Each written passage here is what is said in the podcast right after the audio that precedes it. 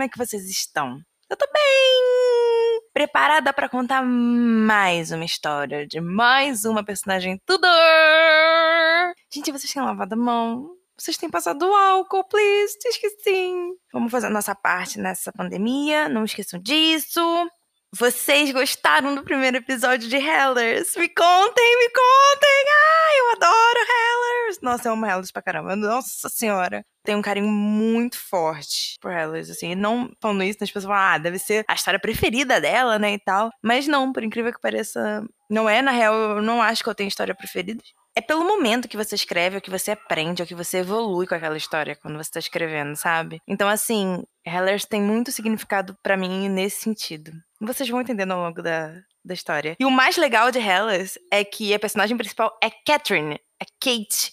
E hoje a nossa personagem principal é Catarina também, é Catherine. Óbvio que com histórias completamente diferentes, mas as duas têm uma coisa em comum que é a mesma força do nome. E você vai escutar esse episódio, e eu sei que você vai gostar, porque não tem como não gostar de Catherine of Aragon. Vai escutar o primeiro episódio de Hellers, você não vai se arrepender. Semana que vem sai o segundo. Sério, de verdade. Você não vai se arrepender. Os Bradley acabou. Espero que vocês tenham gostado também. Nós temos cartas de uma jovem dama aí que também já acabou. Então, gente, vão escutando. É muito legal, de verdade. É, é para passar o tempo, é para ser relaxante. Eu faço com muito carinho, com muito amor. Eu fico muito feliz de conseguir passar as coisas que eu escrevi, essas obras que são minhas, unicamente minhas, pro mundo dessa forma. Então, vai lá dar uma olhada, uma escutada. Vocês vão se arrepender. E fiquem inspirados, façam isso, porque hoje é Catarina. Então vão lá ver, vão lá escutar a outra Catarina. Tenho certeza que vocês não vão se arrepender. Como é de praxe, né? Vou dizer, vão lá no Instagram, tem várias fotinhos do episódio de hoje. Muitas fotos, muitas fotos, muita coisinha legal. Tem bastante imagem da vida da Catarina, então vão lá. E aí, uma coisa para vocês. Qualquer coisa, qualquer dúvida, qualquer sugestão, você já sabe. Instagram, arroba Elizabeth Margot, underline, ou Facebook, Elizabeth Margot. Falem comigo que eu vou responder, mandem sugestões, mandem dúvidas, críticas, todas essas coisas, que eu vou responder vocês com o maior carinho e amor do mundo. E, gente, o chocolate de hoje. O chocolate de hoje é Twix. Twix foi um dos meus chocolates preferidos por muito tempo. Eu escolhi ele exatamente para se desse episódio por algumas questões. Um, porque ele é diferente. Você morde o Twix e você não, ele não é um sabor único assim, nossa, nunca comi isso na minha vida, mas ele ele é diferente. E eu acho que é isso que a Catarina de Aragão é dentro dessa monarquia uh, inglesa, dentro dessa dinastia Tudor. Ela é diferente. Não que as outras esposas do Henrique não sejam, tá? Mas ela tem um sabor espanhol, ela tem toda uma bagagem que faz com que ela se destaque de uma forma única, de uma forma que as outras não vão conseguir se destacar. Porque ela tem sua história única, né? Ela veio de outro país, de outra cultura, de outra criação. E é um dos motivos que foi por isso que eu escolhi Twix. E o segundo é que ao longo do episódio vocês vão ver que eu vou dividir a vida dela em duas partes. Primeiro casamento e do segundo. Então eu vou fazer um trato com vocês. Como a primeira bandinha do Twix no primeiro casamento, na primeira parte. Aí vocês como a segunda no segundo casamento, né? Então assim, é, no casamento do Arthur é a primeira parte do Twix. E no segundo casamento, que é o casamento com o Henrique, é a segunda parte do Twix. Prometem para mim? Porque os dois casamentos, as duas partes vão ter o mesmo sabor e vai ser muito legal. Gente, eu não vou me demorar muito, porque o episódio vai ser grande, o episódio vai ter conteúdo. Então, vamos para o episódio. Tan, tan, tan, tan. Catarina de Aragão. Ela nasceu no dia 16 de dezembro de 1485. Ela é filha de Isabel I de Castela e de Fernando II de Aragão. Por isso que nós chamamos ela de Aragão, Catarina de Aragão, causa do sobrenome do pai. Foi assim que ela ficou mais conhecida. A Catarina vai morrer em 7 de janeiro de 1536, lá para os 50 anos né, de vida. Ela vai ser rainha da Inglaterra do período de 1509 a 1533. Esse é o período que a Catarina é rainha da Inglaterra. Como eu disse, ela era filha da Isabel e do Fernando. Era a filha mais nova deles. Eles tiveram uns filhos e tal. Ela foi a filha mais nova, assim, a caçulinha. E eles foram aquele casal que unificou a Espanha, né? Que uniu Castelo e Aragão, e aí, consequentemente, unificou a Espanha, papapá. Então, ela é filha desses dois. tem uma história de peso dentro da história europeia e, consequentemente, do mundo. Aí o ponto que eu vou chegar da árvore genealógica, que caso vocês queiram ver agora comigo, vá lá no Instagram e abre na imagenzinha da, do episódio, né, da capa do episódio, que é a árvore genealógica. Por que, que eu fiz uma pequena árvore genealógica para esse episódio também? Para poder falar de uma curiosidade muito legal e ao mesmo tempo interessante, que é né, a ascendência da Catarina de Aragão, os ancestrais dela. O que acontece? O lado materno da Catarina de Aragão, que é o lado da Isabel de Castela, vai ser todo descendente, né, no caso, da casa de Lancaster. Aí, se você não escuta a Guerra das Duas Rosas, vai lá escutar que você vai entender muita coisa. Um dos melhores episódios que eu já fiz na minha vida. O que acontece? John de Gaunt que foi o primeiro duque de Lancaster e aí fundador da casa de Lancaster, teve vários filhos, aí teve os filhos lá da Guerra das Rosas e tal, mas ele também teve filhas. E uma dessas filhas, né, no caso duas especificamente, foram a Catarina de Lancaster e a Filipa de Lancaster. A Catarina de Lancaster virou rainha de Castela, ou seja, ela se casou com o rei de Castela. E a Filipa de Lancaster virou rainha de Portugal, ou seja, ela se casou com o rei de Portugal. Aí aconteceu, a Catarina de Lancaster, rainha de Castela, teve um filho que virou João II de Castela, rei de Castela. Aí a Filipa de Lancaster, que é a rainha de Portugal, teve um filho, João, que não não virou rei nem nada, que teve uma filha chamada Isabel. Essa filha, Isabel de Portugal, casou-se com João II de Castela. Cara, os nomes se repetem. Amor, meu namorado, amor. Vai dar tudo certo, vida. Você vai entender. Meu, às vezes se perde, mas ele tá conseguindo. Tô tão orgulhosa dele, ele tá conseguindo identificar todos os nós, coisinha tudo, ficou tão feliz. A Isabel de Portugal, ela vai se casar com o João II de Castela. Nisso, os dois vão ter uma filha, que vai se chamar Isabel I de Castela. Isabel I de Castela vai se casar com Fernando II de Aragão. E aí, eles vão ter vários filhos, e um desses filhos é a Catarina de Aragão. Tanto que o nome da Catarina, né, dizem, né, e tal, que é em homenagem à bisavó dela, Catarina de Lancaster. Então, a Catarina, pro lado materno, e de ambas vias maternas, como assim? Tanto o avô materno quanto da avó materna, ela tem sangue Lancaster, por causa da Catarina e da Filipa. E é muito interessante isso, você vê como as casas se unem, como há a tendência do sangue circular pelas mesmas pessoas. Tanto que isso faz dela prima de quarto grau do sogro. E se eu não me engano, de terceiro grau da sogra, é alguma coisa assim. Também não é muito interesse. Né? No caso, seriam Henrique VII e Elizabeth de York.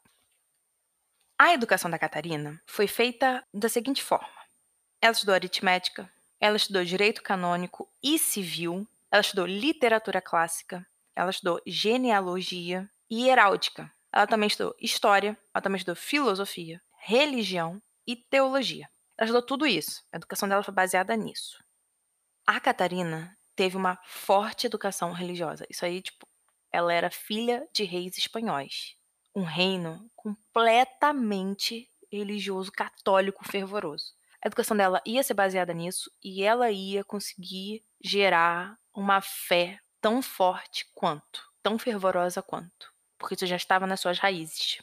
E essa fé dela ia ser fundamental para tudo que ia acontecer depois. A Catarina lá falava e escrevia em espanhol e latim. E só falava francês e grego. Não escrevia em francês e grego. Ela só falava francês e grego. Só, né? No caso. Muita coisa já. Aí ela sabia cozinhar, sabia dançar, desenhar, bordar, costurar, fiar e tecer. Ou seja, a Catarina, ela é uma princesa, filha de reis vindos do medievalismo, do fim do medieval, vindo de uma Espanha caótica, de uma Espanha que não era Espanha, tá? Mas que estava em guerra com os mouros internas, muitas guerras internas. E ela foi educada para ser forte. Ela foi educada para ser fiel na fé, que era aquilo que eles mais acreditavam, e para representar o reino dela em qualquer lugar. Que sentido? Quando ela estuda direito canônico e direito civil, ela está perpetuando o direito religioso que é o que o reino dela preserva tanto, mas ela também está perpetuando o direito civil, que é o direito, por exemplo, dos pais dela ao trono de forma civil, estrutura civis. Vou exemplificar de uma forma muito melhor. Direito canônico significa Idade Média. Direito civil significa Renascimento. Então, a Catarina de Aragão, ela vai conseguir caso ela foi instruída para isso, né? Ela foi levada a isso, a conseguir unir as características do fim medieval que vinham com a realeza dela, com a realeza dos pais dela, trazia muita fé, muita devoção a Deus e à igreja, mas ela também vai conseguir unir, né, no caso, ela vai conseguir ser preparada e depois, com todos esses arcabouços, unir o direito do homem. Ela não vai ser uma mulher, vai usar ah, só o direito da fé. Ela vai ter noção do que que o homem é e do que, que o homem pode fazer dentro das leis do homem. Ela conhece as leis de Deus e conhece as leis do homem. Isso é muita coisa para uma mulher. Vocês não têm noção do quanto isso é gigante para uma mulher. E a Catarina ela vai ter isso. Ela vai ter isso pelo empenho que tiveram com a educação dela e depois pelo próprio empenho e história de vida dela de conseguir unificar essas duas coisas. A Catarina é uma princesa católica, mas ela também é uma princesa política. Essa é a chave da questão de toda a vida da Catarina. Mas a gente vai conseguir bolar mais isso ao longo do episódio.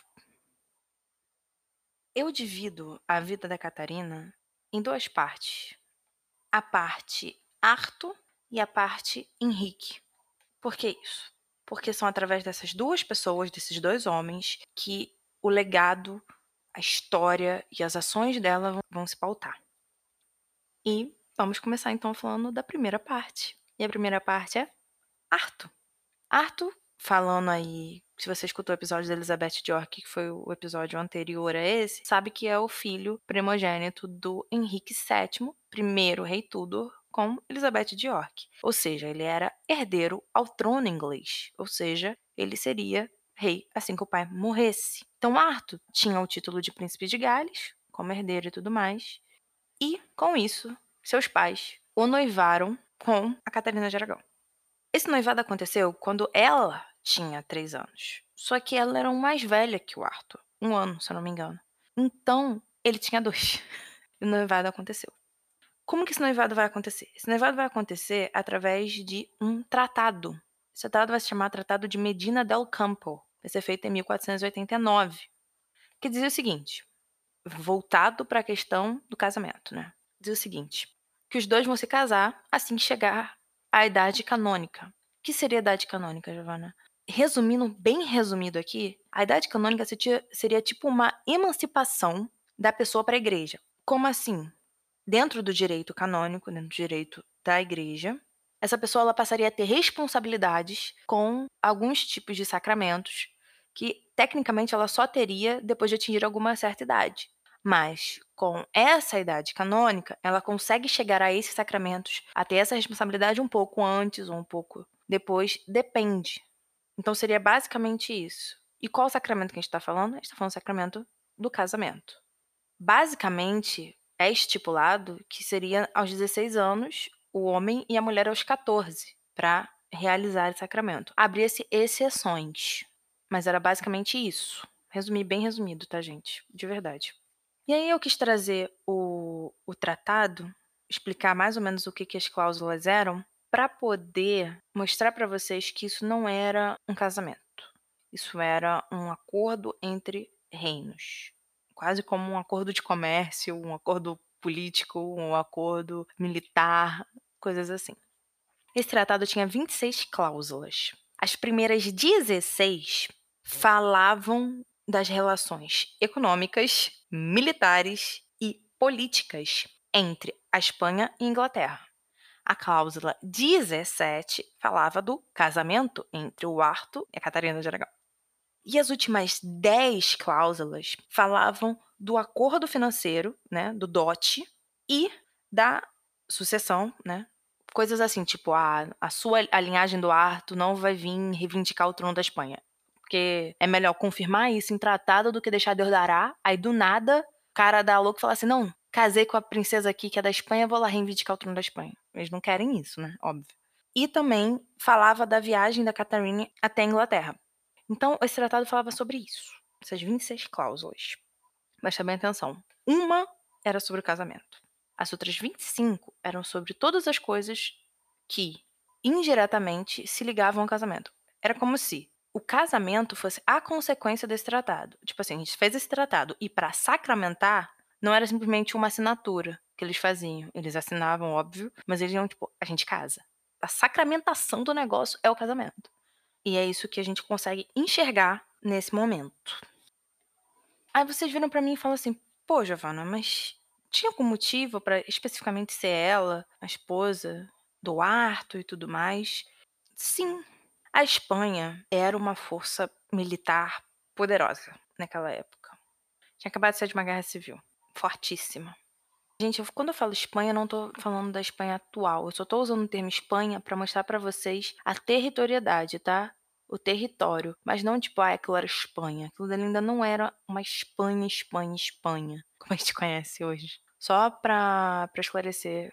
Porque não adianta nada eu ficar falando assim, ah, o reino de Aragão é o reino de Castela. Tipo, ele vai ser unificado com a união da Isabel e do Fernando, depois com a subida da filha dele, Joana Luca, ao poder. Só que, como a gente não tá discutindo isso aqui, e aí, pra poder, ah, vou chamar de Aragão, ah, vou chamar de Castelo, isso aqui, pra poder simplificar, eu tô chamando de Espanha. Mas só pra não levar muito a ferro e fogo. O que acontece?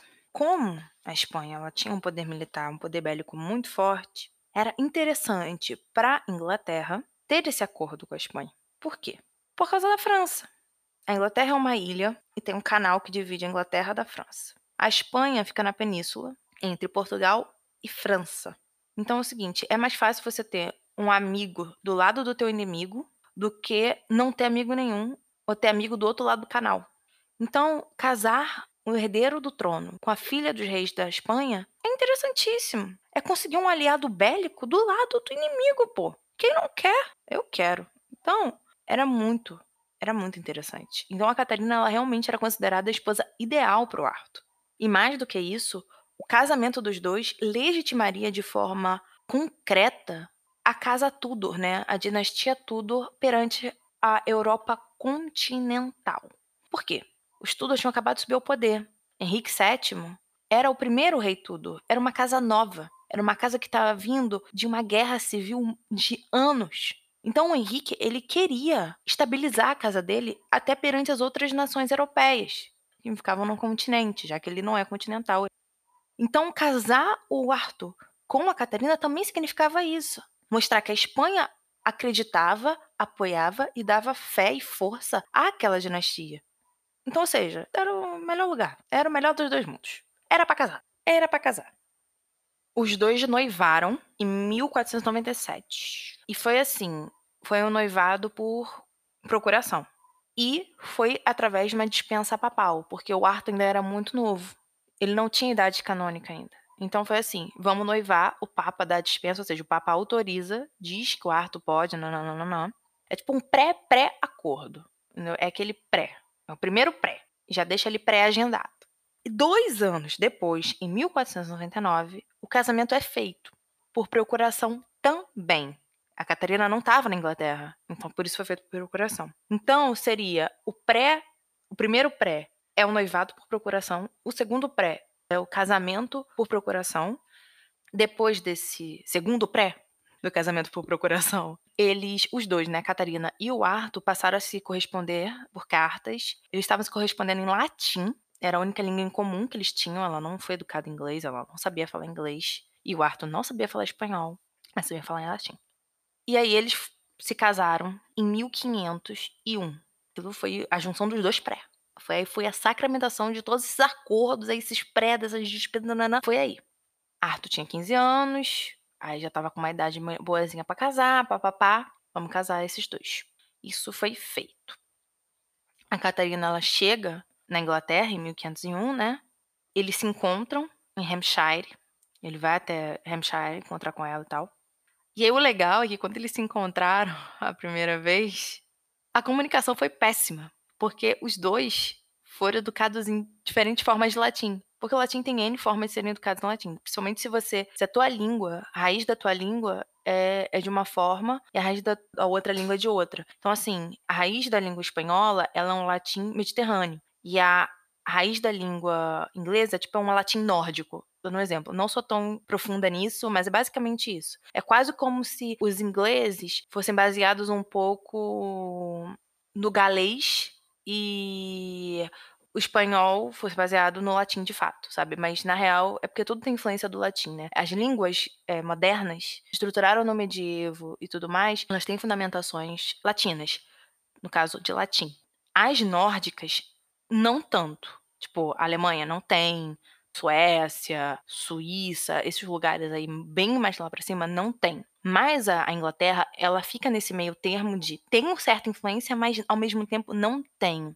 Então, como é que você vai entrar, entendeu? O inglês, você consegue encaixar algumas palavras do inglês, do latim, mas ao mesmo tempo tem palavras do inglês que você não consegue encaixar. Se você pegar inglês medieval, é basicamente isso. Você consegue, tipo, isso aqui é mais nórdico que latim, ah, isso aqui é mais latino que nórdico. Então, esses dois foram educados em situações assim, onde ela, a língua dela, a língua espanhola, baseada total no latim mediterrâneo, ou seja, do latim ali pau a pau com Roma, e ele é um latim lá de cima que chega, chega bem, bem fraquinho. Então, assim, os dois se encontraram e falaram: Caraca, velho, a gente fala latim diferente, ferrou. Descrever uma coisa, tá, gente? Falar é outra. Latim o negócio é bem mais embaixo. Mas enfim, deu-se um jeito. Eu acho muito engraçado isso. Vamos lá. Enfim, vamos lá, vamos seguir. A Catarina, ela vai para Londres, né, com o Arthur. Ela chegou dia 9 de novembro de 1501 em Londres. Aí entra uma coisa muito interessante, muito legal, que assim, você acha que tem gente que não tá esperando isso. Na comitiva da Catarina, vieram bispos, vieram nobres, vieram embaixadores e tudo mais. E vieram os criados dela. Entre eles uma comitiva de criados africanos. O exemplo de um criado africano dela é um trompetista, John Blake. É, ele tem um nome em inglês. Não porque ah, ele já tem um nome em inglês, porque para se adaptar à sociedade ali, ele teve que adquirir um nome em inglês. Mas, pô, ele provavelmente já tinha três nomes: o nome africano, o nome espanhol e o nome inglês. Tipo isso, né? Mas acabou que ele ficou conhecido com o nome inglês, para se adequar à corte. Cada corte que ele entrava era quase um nome diferente que davam a ele. É um exemplo, ok? E aí, é muito legal trazer isso, porque essa comitiva de servos africanos, ela provavelmente, tá? Muito provavelmente, traz os primeiros africanos para a Inglaterra desde o período romano. Porque assim, com o período romano, a gente sabe que chegou africano lá sim. Isso eu não tô falando de africano só porque é negro, não. Tô falando, tipo, de egípcio, apesar de que de egípcio também é negro, enfim. Eu tô querendo dizer que, pelo Império Romano ter pego todo o Mediterrâneo, então quando eles chegaram até a Inglaterra, até os anglo-saxões, chegou gente da África lá, como escravo e tudo mais. Porque o Império Romano era isso, era uma mistura de raça, cor, religião, tudo, antes de virar católico, enfim, depois de, e, e por fim cair. Depois que há um corte nesse trajeto entre Império Romano e os interiores, esse fluxo de gente vindo de outros lugares mais longínquos, tipo África, tipo Egito, acaba ficando muito rarefeito. Eu não estou incluindo aqui, por exemplo, a área ali que contorna o Mediterrâneo. Ali, o contato ainda é muito presente. Tipo, na Itália, você ainda tem contato dos egípcios com os italianos e tudo mais. Tanto para mostrar que o contato ainda é muito presente, que a Catarina, espanhola, dentro da comitiva dela, tinha criados africanos. Então, assim, aquilo para sociedade mediterrânea europeia, né, quando eu falo sociedade mediterrânea, são aqueles reinos que contornam o Mediterrâneo né, na Europa ocidental, não vou, não vou entrar nem no, no critério da oriental, é comum. É comum. Mas para uma Europa mais nórdica, onde a Inglaterra entra, durante a Idade Média ficou bem rarefeito. Não vou dizer que não existia, mas ficou bem mais. Hum, talvez não chegasse lá, talvez não ia até lá. Isso quando, né, eles chegam, né, os servos negros, nananá, pá. As pessoas, né, os, eh, os ingleses, ficaram com a ótima impressão. Falaram, nossa, que, que luxo. Aquilo era luxo. Aquilo era de outro mundo, sabe? E viram muito bem isso, tanto pra princesa quanto pro próprio poder da família dela. Tipo, nossa, tem tanto poder que tem até criado negro. E aqui eu não tô entrando se é escravo, servo, tá, é criado. O discurso escravo como a gente conhece no, na época moderna, vai ser adquirida como as Américas, não nesse tipo de situação que a gente está vendo aqui. Aquele era um servo, aquele era um criado. Isso quer dizer o quê? Não, ele não era escravo, ele não era coisa. Ele era pessoa. Era bem baixo, mas era pessoa. A cerimônia, né, finalmente, né, a cerimônia de casamento dos dois aconteceu dia 14 de novembro de 1501, na Catedral de Santo Paulo. Essa catedral, muita gente vai pensar, ah, é que tem, tem em Londres, né, e tal. Então, é a antiga, ela não existe mais, entendeu? A antiga Catedral de São Paulo. Essa é nova. E aí, o, o Arthur e a Catarine usavam cetim branco, achei muito interessante isso. E depois que a cerimônia foi feita pelo arcebispo de Canterbury, o banquete foi feito e tudo mais, tudo da melhor e mais requisitada forma de luxo possível dentro daquele local. Depois de casados, os dois foram governar o país de Gales. Por que eles foram governar o país de Gales, Valendão? Pelo simples motivo de que o Arthur era o príncipe de Gales. Então, o Henry, né, o pai dele, falou: não, vai, você tem que honrar o seu título e você vai ficar nas terras a qual o seu título lhe dá direito, que é o príncipe de Gales, você vai governar o país de Gales. E aí a Catarina seguiu ele, tudo bonitinho. Alguns meses depois, se eu não me engano, foram cinco meses depois, os dois ficaram doentes com uma doença do suor. E é muito interessante que foi tipo uma epidemia, que naquela época tinha muita epidemia, tinha muita pandemia mesmo, tipo, de varrer toda uma coisa. Tem a peste negra e tudo mais, enfim. Naquela época a peste negra já havia acontecido, né? O pico, né? Havia acontecido na época, se não me engano, de Eduardo III. E teve essa epidemia dessa doença do suor. Por que doença do suor? Porque é muita febre, muita febre, muita febre. Aí suava, né? Suava, suava, suava, suava, suava. E o Arthur morre no dia 2 de abril de 1502, com 15 anos, né? E a Catarina, com 16, se recupera e fica viúva, né? Depois de alguns meses de casada. E aí, o que, que a gente vai fazer com essa menina, princesa espanhola, riquíssima, educadíssima, cultíssima, viúva de cinco meses, né? No caso, cinco meses de casada com Arthur. O Henrique, né, o, o segundo filho, tinha 10 anos só, tinha acabado de, né? Arthur morreu, o garoto de 10 anos virou herdeiro. Depois de tudo isso que eu falei para vocês, do acordo, da relação que a Inglaterra e a Espanha precisavam manter, ficou decidido que a Catarina se casaria com o Henrique, de apenas 10 anos de idade. Calma, eles não se casam agora. Ela tinha 16, o menino tinha 10. O menino é o novo herdeiro, aí ele vai ser educado como um herdeiro, papapá. E ela vai ficar ali esperando até o momento de casar com ele. Essa espera da Catarina, eu coloco o nome de limbo. Ela ficou simplesmente no limbo. Ela não voltou para Espanha, ela ficou na Inglaterra. Ela não fazia parte da corte no geral. E ela ficou tipo sem saber o que fazer. Ela não tinha espaço, ela não tinha lugar. Ela era viúva de um e prometida a outro. Qual era a importância dela nesse momento? Onde um tinha 10 anos, o outro tinha morrido. Era nada. O, o dote teve que ser devolvido, metade do dote, pá. Então, assim, ela ficou num limbo. Tipo, como uma tese, como na jaula de ouro, sabe? Numa gaiola, assim, de ouro, pá. Mas o interessante, que aí eu começo a chamar atenção para aquilo que eu já falei sobre a Catarina ser uma princesa que vai ser religiosa, que vai ter essas características medievais, mas que também vai ter essas características renascentistas, né, modernas, é que 1507 ela vai servir como embaixadora da Espanha na Inglaterra. Estavam sem embaixador da Espanha na Inglaterra, e aí ela vai ficar um período servindo de embaixadora.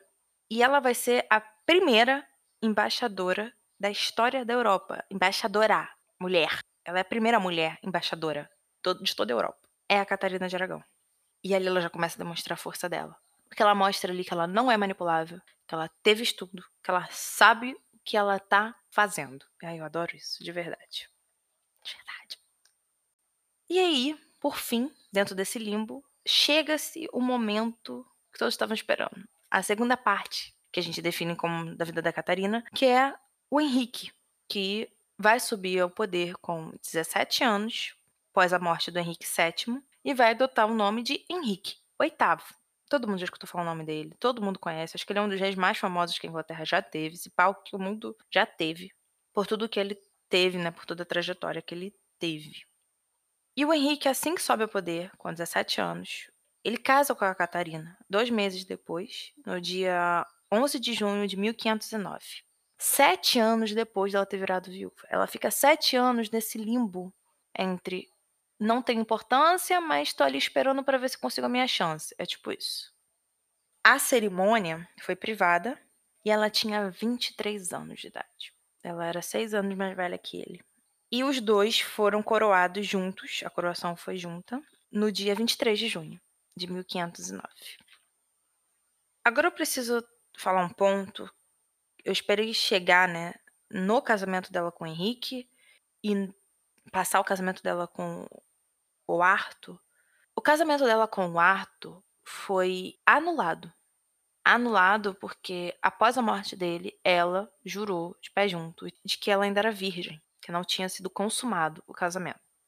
Então, o Papa anulou o casamento. E com isso ela conseguiu noivar com Henrique. E aí, ser prometida, né? Ao novo herdeiro ao trono da Inglaterra. Um ponto. O casamento dela com Arthur foi anulado. Eu já falei isso em algum episódio, não foi invalidado. Acho que foi no episódio da Elizabeth de York. Acho que foi o último episódio. Não foi invalidado, foi anulado. Como assim? Ele não se concretizou o casamento porque não teve a consumação. Inválida quando aquilo, tipo, não vale nada. Tipo assim, houve aquilo, aquilo foi consumado, foi feito, mas ó, isso aí não vale de nada, não. Isso aqui tá tudo errado. Foi ilegal isso aqui, tipo, feito de forma ilegal. No casamento do Ar e da Catarina de Aragão, foi feito tudo de forma legal. Só não houve a confirmação disso. Então ele foi anulado. Por isso que ela pode ser transferida, né? A promessa, né, o tratado e tudo mais pode ser transferido para o Henrique e ter o casamento, ter tudo de forma tranquila. Ou seja, sem muita alteração, sem muito problema com religião e tudo mais. Porque o Papa deu a dispensa, o Papa anulou, foi tudo tranquilo. E ela falou: Olha, eu sou virgem ainda, eu não tive relações, a gente não consumou. E isso foi o ponto-chave para ela passar de um irmão para o outro. E assim, consequentemente, manter o tratado com a Espanha e Inglaterra e tudo mais. A Catarina, ela vai engravidar seis vezes, mas ela só tem apenas uma filha com o Henrique. E essa menina, é uma menina, óbvio. É... Essa menina é uma menina, Até uma menina que se chama Mary, que vai nascer em 1515. Essa vai ser a única criança que vai sobreviver no casamento dos dois. O que eu vou começar a citar aqui da Catarina, eu quero que vocês sempre pensem nisso. Ela é uma mulher, uma princesa, num período de transição do medievo pro renascimento, onde há sim a importância do Deus, mas também há a elevação do homem e dos seus feitos e dos seus conhecimentos. Como que a gente encaixa nisso numa pessoa? Eu quero que vocês sempre pensem nisso para entender a Catarina de Aragão, porque a educação dela foi feita para isso. E é por isso que a gente consegue entender todos os feitos que ela faz, todas as posições que ela toma, todas as atitudes que ela tem até o fim da sua vida, tanto religiosas quanto políticas. Desde ela ser embaixadora para a Espanha até, por exemplo, quando ela é regente da Inglaterra. A Catarina ela vai ser regente por um período de tempo da Inglaterra, enquanto o Henrique VIII teve que lutar na França. Ah, ele teve um período que ele deu uma louca, né? Sempre, né? Sempre. Aquele cara sempre tinha um período de louca, assim. Geralmente era quando ele resolvia trocar de mulher. E ele resolveu pra França. Vou, não, vou reivindicar o trono francês, porque não sei o quê, papapá. Ele uma louca. Aí foi e deixou quem no, no trono como regente? Ela. Regente mesmo. Quando a gente diz regente, é uma regente de fato não é só ah, aquela rainha que vai pra corte, não. Ela governava real. Isso foi em 1513.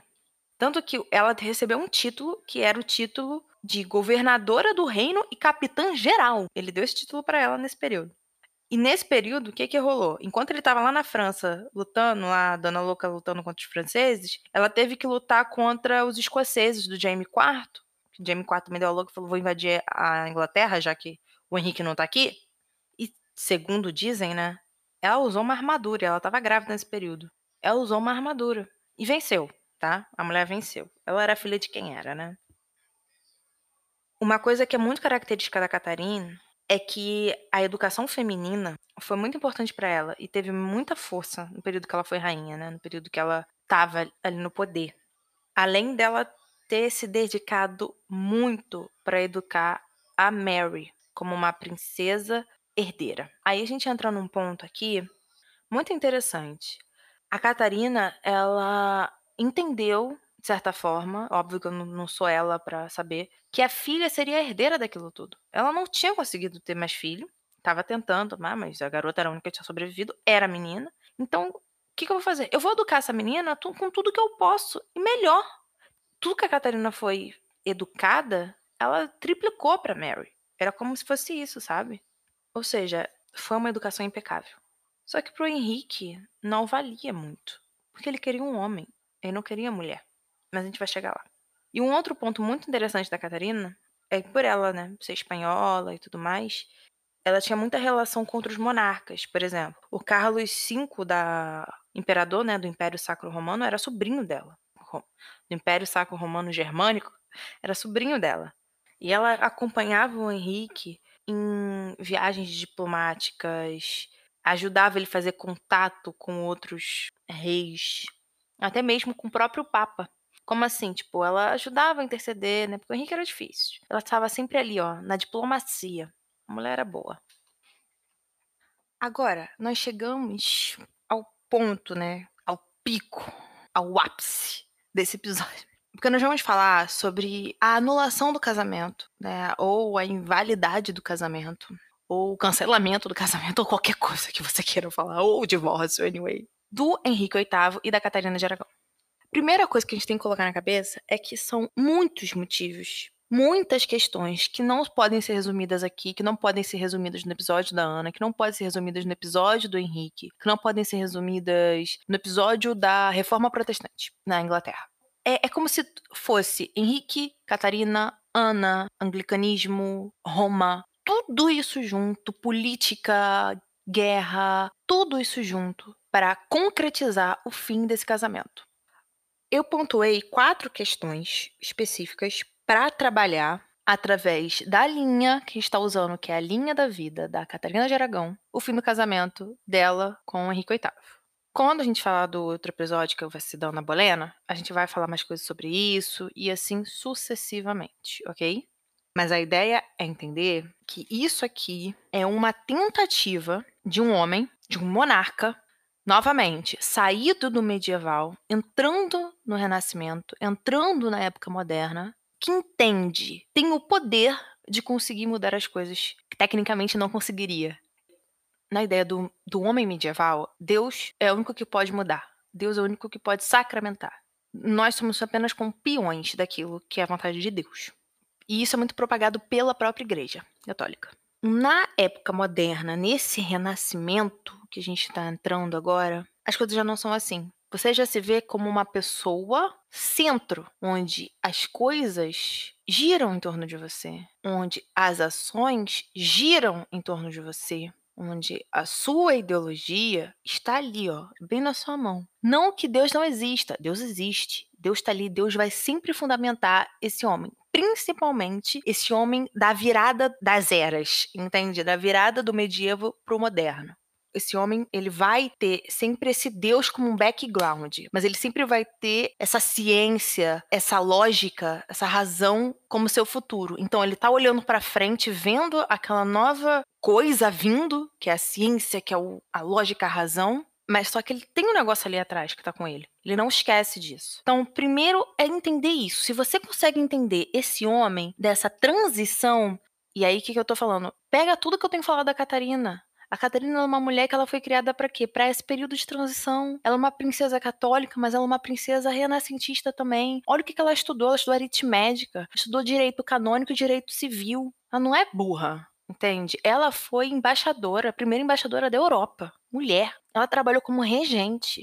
Então, assim, olha isso. Essa mulher, ela tem o Deus ali do lado dela, o background, que continua ali forte, só que ela vê esse futuro racionalmente, ela vê esse futuro de uma forma científica. Por mais que ela não tenha consciência disso, tá? Eu não tô dizendo que eles têm. Mas é isso, se você consegue entender essa chave dessa transição que é o que nós estamos vendo agora com essas pessoas da qual eu tô falando agora, de Henrique, de Catarina, de Ana, você consegue entender o porquê dessa ambivalência, do porquê desse conflito que vai ter do porquê que vai ser esse redemoinho dessas coisas vão acontecer no casamento do, do Henrique com a Catarina, com a Ana, com todas as outras, e do que ele vai gerar após isso, que é Igreja Anglicana. Um ponto que é importante aqui dizer o Henrique em si deu as bases da igreja protestante da Inglaterra, anglicana, mas ele não afundou por inteira, ok? Quem vai fazer isso mais especificamente são os filhos dele, tirando a Mary, e principalmente a Elizabeth I. Ela vai ser a principal pessoa e monarca que vai perpetuar protestantismo na Inglaterra. Então, eu não posso ignorar que o Henrique, ele nasceu, cresceu como católico. Ele foi batizado, comungado, crismado como católico. Casou assim. Ele queria o apoio da Igreja Católica nesse momento.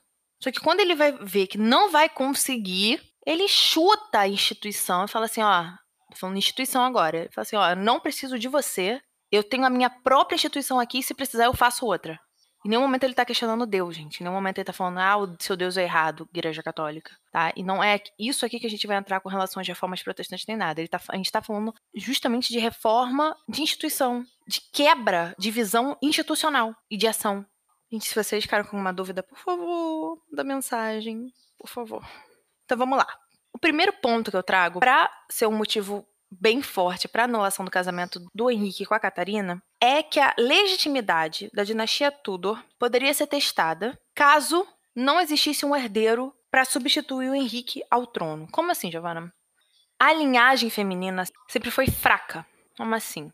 De acordo com a lei sálica, a gente já falou isso até no, no episódio Clovis, que é onde principalmente as, as monarquias europeias se baseiam, a linhagem que tem precedência, no caso, precedência que tem afirmação, oficialização, tudo que você pode imaginar, é a linhagem masculina, do primeiro filho. Sempre. Primeiro filho vivo, no caso, né? A mulher, ela sempre é colocada de lado. Ela só é, a linhagem da mulher só é colocada ali, no trono, quando não há outra opção. E é exatamente isso que o Henrique quer evitar. Por quê? Porque quando há uma linhagem feminina, abre o parâmetro para ser questionado. Tipo, ah, isso aqui não é o certo, tem que ser masculina. Ah, eu tenho parte da linhagem masculina. Ah, então eu vou querer o trono. Isso a gente viu na Guerra das Duas Rosas, que começa a ficar feio a situação.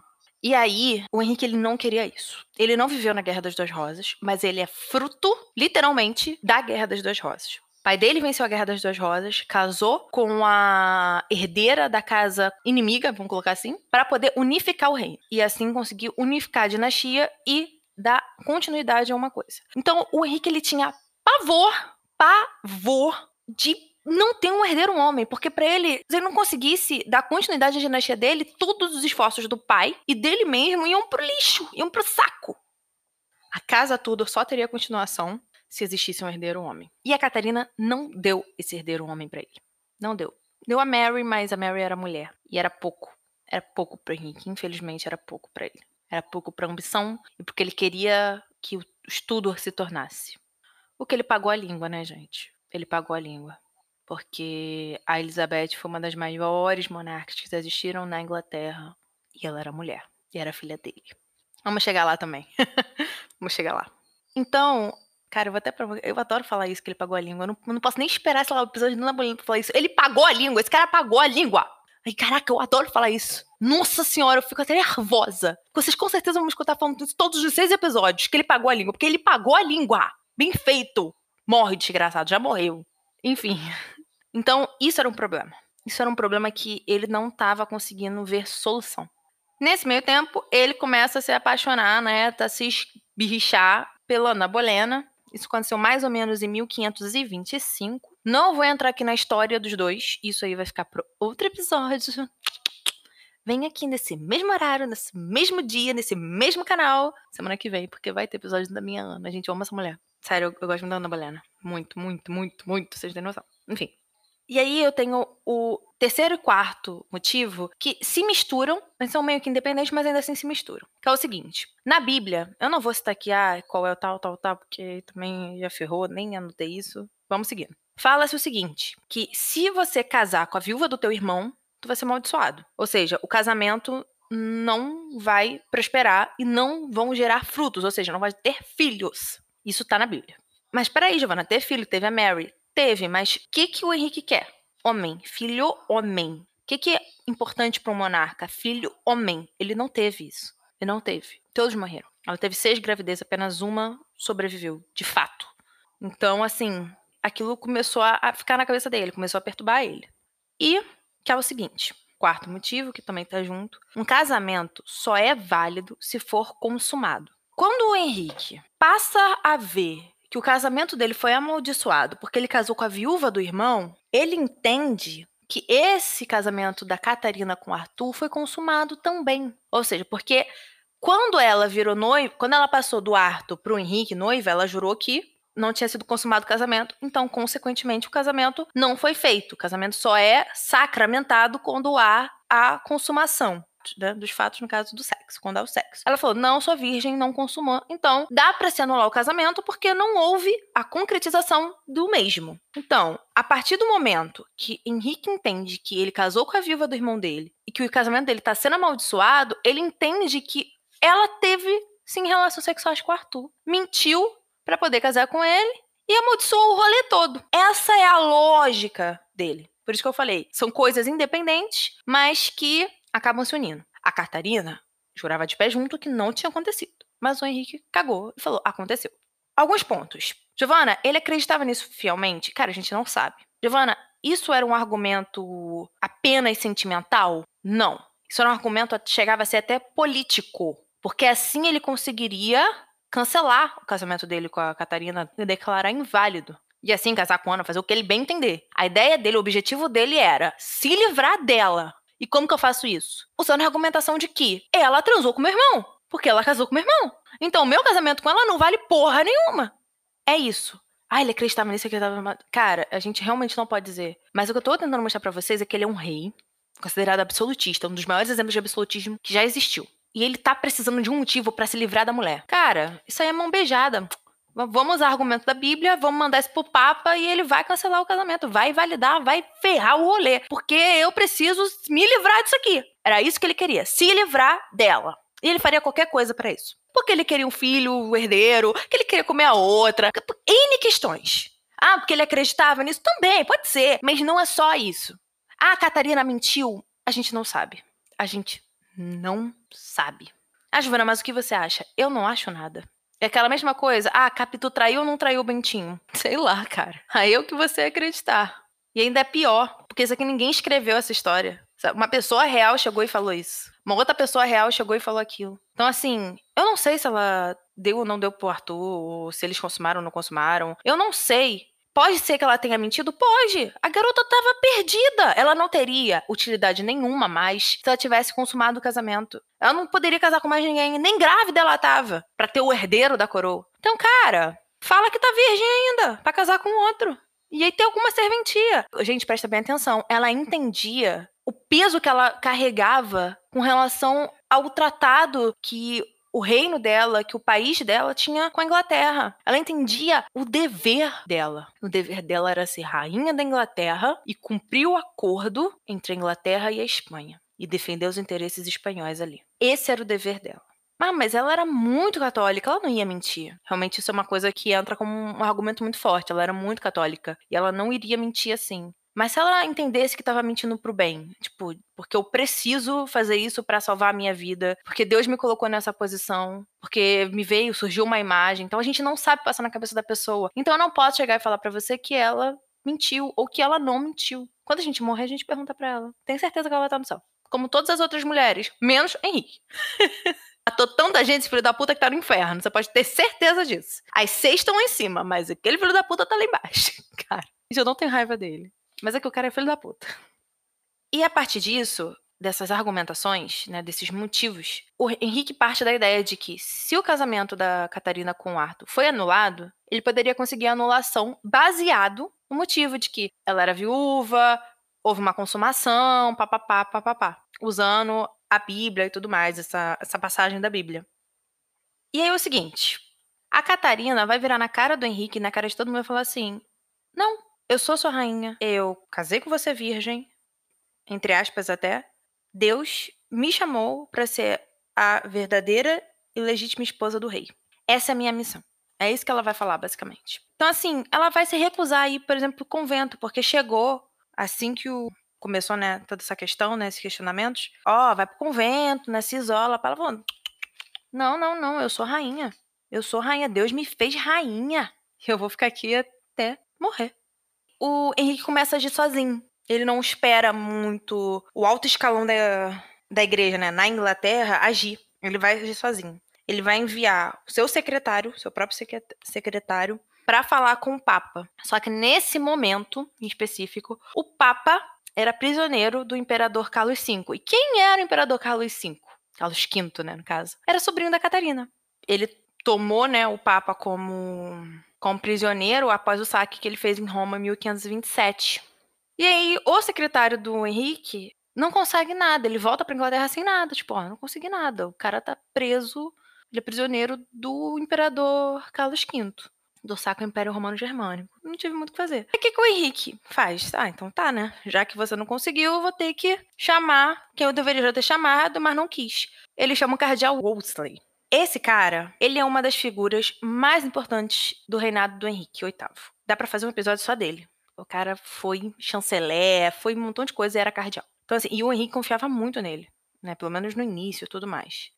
Aí o, o cardeal Wolsey vai convocar uma corte eclesiástica na própria Inglaterra com o representante do Papa, porque o Papa tá preso lá em Roma, não pode sair de jeito nenhum. E aí vai colocar Henrique e Catarina presentes nessa corte, né, nesse julgamento. Só que, porém, não dá em nada. É quase como se fosse um julgamento de fachada. Porque o Papa proibiu que qualquer decisão fosse tomada fora de Roma sobre aquele assunto. E que o Henrique não poderia se casar, não poderia fazer nada do tipo que ele estava planejando fazer antes que saísse o resultado disso, né? Antes que, no caso, o Papa desse o seu veredito. Aí aqui, Giovanna, entra a influência do Carlos V, né, sobrinho da Catarina de Aragão, nessa situação? De certa forma, sim, né, gente? A gente não pode esquecer, ele era de fato sobrinho dela, e ele não queria ver a tia desonrada dessa forma. E ela tinha contato direto com ele por cartas. Então, assim, ele não se meteu diretamente na situação, mas a partir do momento que ele entrou, caiu de gaiato por ter o Papa prisioneiro e esse assunto precisava do Papa, falou assim: hum, então vamos adiar. Vamos adiar, vamos ver como é que vai ser. Ele não quer que a tia seja desonrada. Nem porque ele está interessado em questões políticas, econômicas, não. Ele é imperador do Sacro Império Romano Germânico. Ele prendeu o Papa. Ele não tá nem aí para isso. Só que ele não quer, de fato, que a tia perca a honra, que a prima dele perca a honra, né? A Mary. Então, assim, vamos segurar a onda. É tipo isso. A ideia de todo mundo, menos do Henrique, era vamos segurar a onda. A Catarina tava, não quero segurar a onda, quero continuar rainha. O Henrique fala, quero que todo mundo vá se fuder, porque eu não aguento mais essa merda. E o resto, desde o cardeal Wolsey até o Papa, até o Carlos V, todo mundo tava, vamos segurar essa onda. Mas essa onda não foi segurada, gente. Não foi. Tentaram, mas não seguraram. O Wolsey fracassou, óbvio, e ele foi demitido em 1529. E mais do que isso, ele tramou contra a Ana Bolena, né? Os Bolenas na família. Fracassou, foi descoberto, o plano dele foi descoberto. E ele foi preso. Ele só não foi executado por traição porque ele já estava bem velho. Então, assim, não, ele não foi morto também porque ele. O, o Henrique, né? Se você vê até algumas séries e tal, demonstra isso, e eu, eu até concordo. O Henrique, ele, ele tinha tido uma relação muito longínqua com o Wolsey. Então, assim, ele não ia Apesar dele ser impiedoso real. O cara já tava morrendo, entendeu? Só prende o cara que ele vai morrer. Tanto que o cara morre. O cara morre dois anos depois, assim, tipo, isoladaço. Velho, tava muito velho já. Toda essa questão do, da corte, né, do julgamento e tal, foi em 529, 1529. Em 1531, a Catarina de Aragão ela vai ser banida da corte. Oficialmente, ela vai ser tirada de lá. Ó, você não é mais rainha, você vai ser banida daqui. E a Ana Bolena vai ficar com seus aposentos. Agora eu vou citar alguns apoiadores da Catarina, que eu acho que é muito importante falar o nome dessas pessoas e o que elas foram e o legado que elas deixaram. Por exemplo, o primeiro cara que eu vou citar é o John Fisher. John Fisher era o bispo da Inglaterra, um dos bispos, né, tal da Igreja Católica Romana, papá. E ele foi contra o Henrique, ele foi a favor da Catarina, ele defendeu a legitimidade dela, tudo. Por isso, ele foi executado pelo Henrique. John Fisher virou santo. Outra pessoa que apoiou bastante a Catarina foi Thomas More. Chegou a ser Lord Chanceler da Inglaterra, né, de Henrique, e ele é autor do livro Utopia. É um livro conhecidíssimo de ciência política e tudo mais. O cara era advogado e tal, o cara era muito inteligente. Foi executado, virou santo.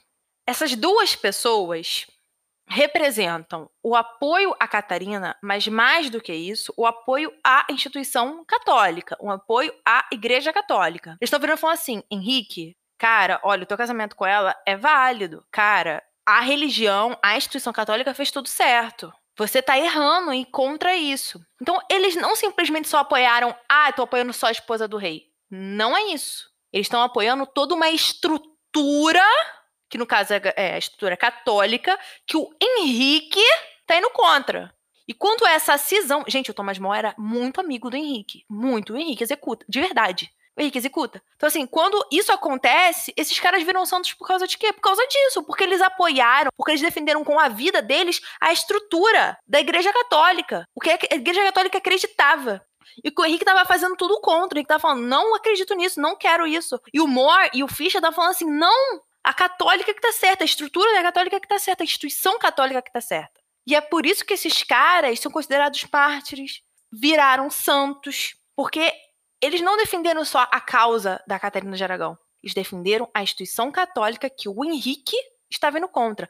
Porque essa separação do casamento do Henrique com a Catarina de Aragão era também acabou virando, né, justamente pelo, pelos percalços que aconteceram ao longo do caminho, como a gente está vendo aqui, o Papa não deu, papapá, o Henrique começou a se revoltar e tal, começou a não ser mais Henrique e Catarina, começou a ser Henrique e Igreja Católica. A Catarina foi só o início, o motivo inicial. Depois que não foi aceito, ele falou assim: Olha, eu sinto lhe informar, mas se vocês não aceitarem, o motivo vai ser vocês agora. Porque eu não vou aceitar isso. Eu quero isso e eu vou fazer de tudo para conseguir.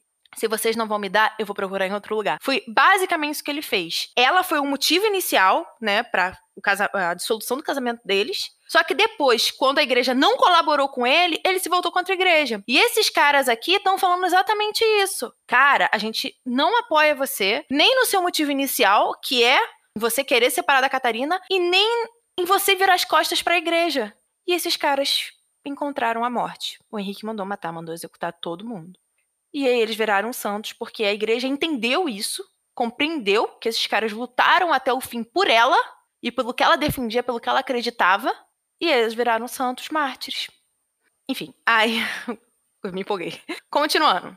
A irmã do Henrique, a Mary, que foi rainha da França, também foi contra ele, só que ao contrário dos dois primeiros, ela não foi morta, ela não foi executada. Ela só demonstrou, ó, não concordo com o que você tá fazendo, ó, ó, ó, ó. Não aconteceu nada de ruim com ela. Tem uma, uma dama de companhia da Catarina de Aragão, Maria de Salinas, ela é espanhola. E ela era até dama de companhia na época do Arto, e ela falou, tipo, olha, não houve tal, ela tá virgem, né? Continuou virgem e tal. A Maria continuou apoiando a Catarina de todas as formas. O Carlos V, né, que é o imperador do Sacro Império Romano Germânico, óbvio, era tia dele, ele ia apoiá-la. E por fim, e é o mais interessante, é William Tyndale. O William Tyndale, ele foi um reformista protestante. Ele participou da reforma protestante, ok? E ele foi responsável pela primeira tradução incompleta, tá? Não, não chegou a ser completa, da Bíblia para o inglês. Ele foi responsável por isso. E o Tyndale defendia a seguinte ideia dentro dessas reformas protestantes que estavam acontecendo na Europa nesse período, defendia a seguinte ideia: de que o rei deveria ser o chefe da igreja de seu país, né, do seu reino, e não o papa. Quem conhece a igreja anglicana sabe que quem é o chefe da igreja é o monarca. No caso é a rainha. Atualmente nós temos uma rainha no trono. Quando ela falecer, vai vir o rei, e aí vai ser o rei, e assim sucessivamente. E aí, o Henrique, por incrível que pareça, teve acesso a esses escritos, a essas ideias do Tyndale. E isso contribuiu, ajudou na lógica da formação da igreja anglicana. Muito, muito interessante, né? Porque um cara que foi até contra ao que o Henrique estava fazendo, e depois o Henrique pega os próprios escritos e as ideias do cara e utiliza para formar a própria igreja dele, né? Ele era inglês e tal, mas ele foi, ele foi executado em 1536, mas ele foi executado em Bruxelas, porque ele já estava participando dessa reforma protestante na Europa continental. Então, assim, ele só era realmente contra o que, o que o Henrique estava fazendo. Talvez ele não acreditasse que fosse a melhor forma. E mas o mais interessante é justamente isso, né? Que ele tem essas ideias e depois o Henrique acaba conhecendo e usufruindo delas. Em 1533, o Henrique vai casar com a Ana Bolena. Ele vai usar a justificativa de que o casamento dele com a Ana vai ser legal, ou seja, vai ser válido, porque o da Catarina com o Duarto, e consequentemente o da Catarina com ele, foi válido. Então é como se assim, ah, se ela teve dois, eu posso ter dois também. Pô, é aquela criança que, ah, eu também quero, sabe? Ah, o irmão ganha dois tabletes de chocolate e a criança ganha um. Ah, eu quero dois tabletes de chocolate. É, é, foi tipo isso. Ah, se ela teve dois que né, não é válido, vocês não estão querendo anular, então eu vou ter dois também e quero ver como é que vocês vão fazer. Seria tipo isso.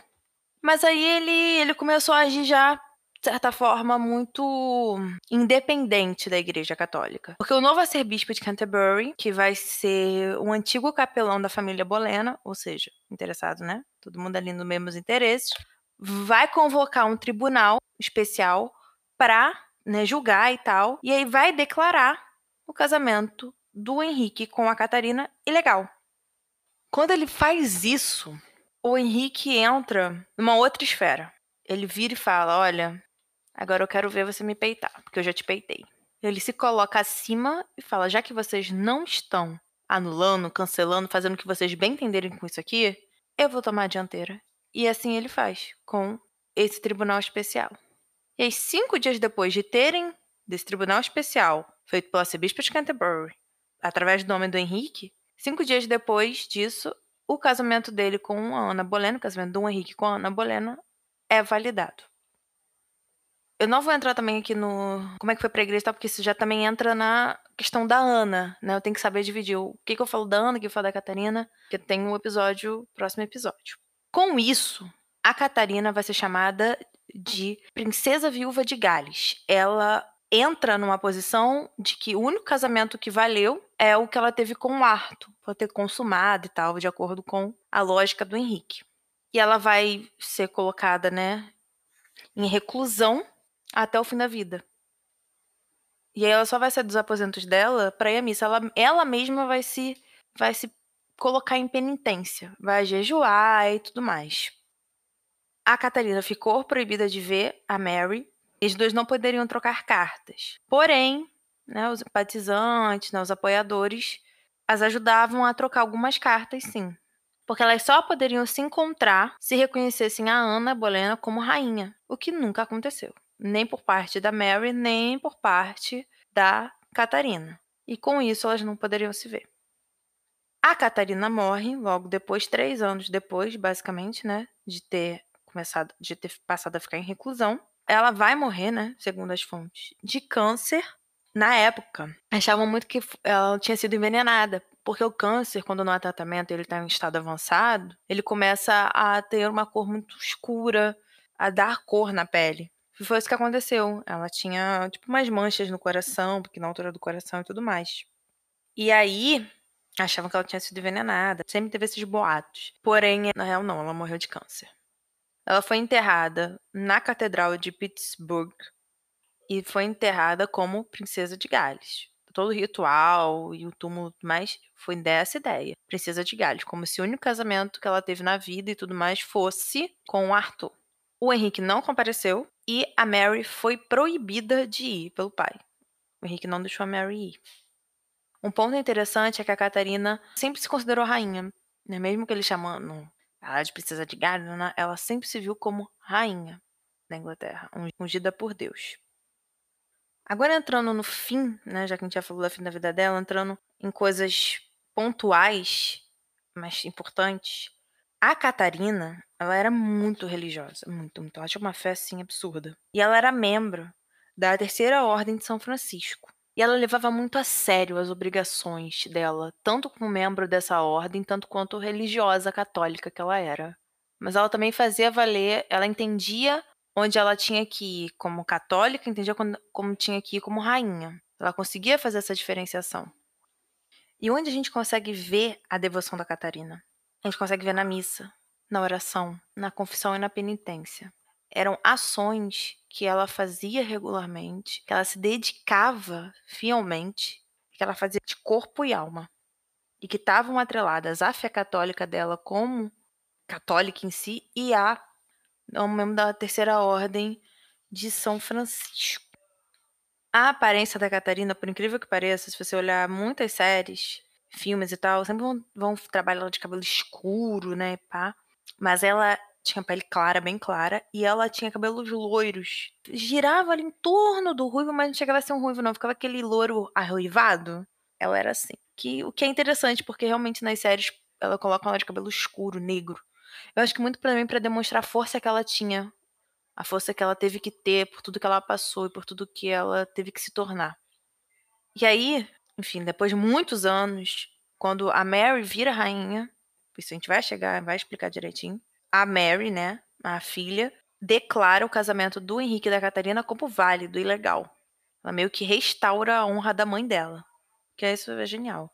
Viu? Ela, ela, ela nunca, nunca superou aquela mágoa. Ela sempre guardou. E quando ela subiu ao poder, ela conseguiu liberar aquilo e fazer com que aquilo fosse restituído a ela. Ou seja, que a mãe dela voltasse a ter honra e voltasse a ser rainha, sabe? Mesmo no túmulo. A Catarina, ela era patrona do humanismo renascentista. Como assim, Giovana?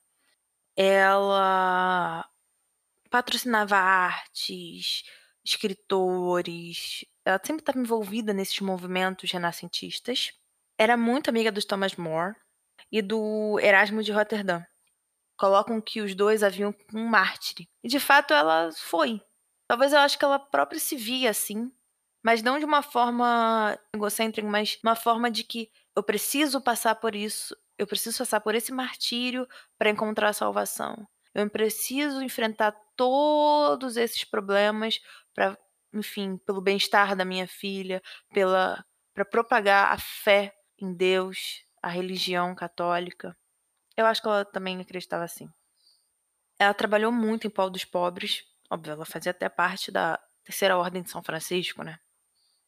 E um ponto muito interessante que mostra essa Catarina renascentista, que eu tanto falei aqui para vocês, né?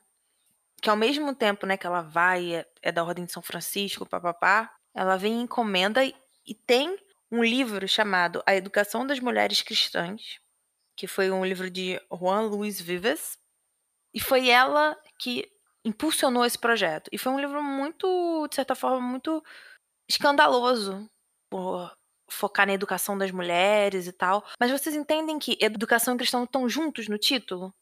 Vocês veem que a dicotomia, né, a junção das duas épocas, a gente consegue enxergar até essa junção dessas duas épocas, tanto medieval quanto renascentista, dentro desse próprio título, de um livro que ela patrocinou? Achei bem interessante isso. É um exemplo nu e cru do que de fato ela imaginava, o que de fato ela via dentro daquele mundo, do que aquele mundo estava se tornando, porque ela era fruto daquele mundo também. E aí, para terminar, que é uma, uma frase, né, um, um comentário do Thomas Cromwell, que não era amigo dela, que a gente poderia dizer era até inimigo, de certa forma, ele fala o seguinte: ele fala que se a Catarina de Aragão não fosse mulher, ela poderia ter desafiado todos os heróis da história. E aí eu fecho o episódio com essa frase, trazendo também a seguinte reflexão, que é, né, o porquê que eu tô fazendo todos esses episódios, né? Tô contando toda a história da dinastia Tudor através das mulheres. É para justamente mostrar isso, a força delas, o que elas fizeram. E a Catarina é um exemplo clássico disso, que eu acho que não é tão bem aproveitado, assim, na história geral, na história popular, mas que a gente consegue ver. Se você parar para analisá-la um pouquinho, como a gente está fazendo agora, você consegue enxergar esse poder, essa força dessa mulher que de fato, se ela não tivesse vivido naquela época como mulher, ela teria passado arrasando todo mundo. É uma mulher de força, de garra, que lutou até o fim da vida. Então, gente, é isso. Terminamos o episódio de hoje com essa linda, absurda e forte história de Catarina de Aragão. Eu espero que vocês tenham gostado muito. Se vocês foram tocados, se vocês conseguiram ver o quanto essa mulher foi forte, eu faço um convite a vocês a ir escutar o primeiro episódio de Hellers e acompanhar essas primeiras semanas, porque a Catherine de Hellers é tão forte quanto essa Catarina. Não tinha melhor momento para nós falarmos de Catarina de Aragão e começar um audiobook novo com essas duas mulheres, uma que eu criei e uma que existiu. Elas precisavam estar na mesma semana de lançamento, assim, né? De serem postadas. Então, esse é meu convite para vocês hoje, tá bom? Eu não vou me prolongar. um grande beijo, fiquem com Deus e tchau!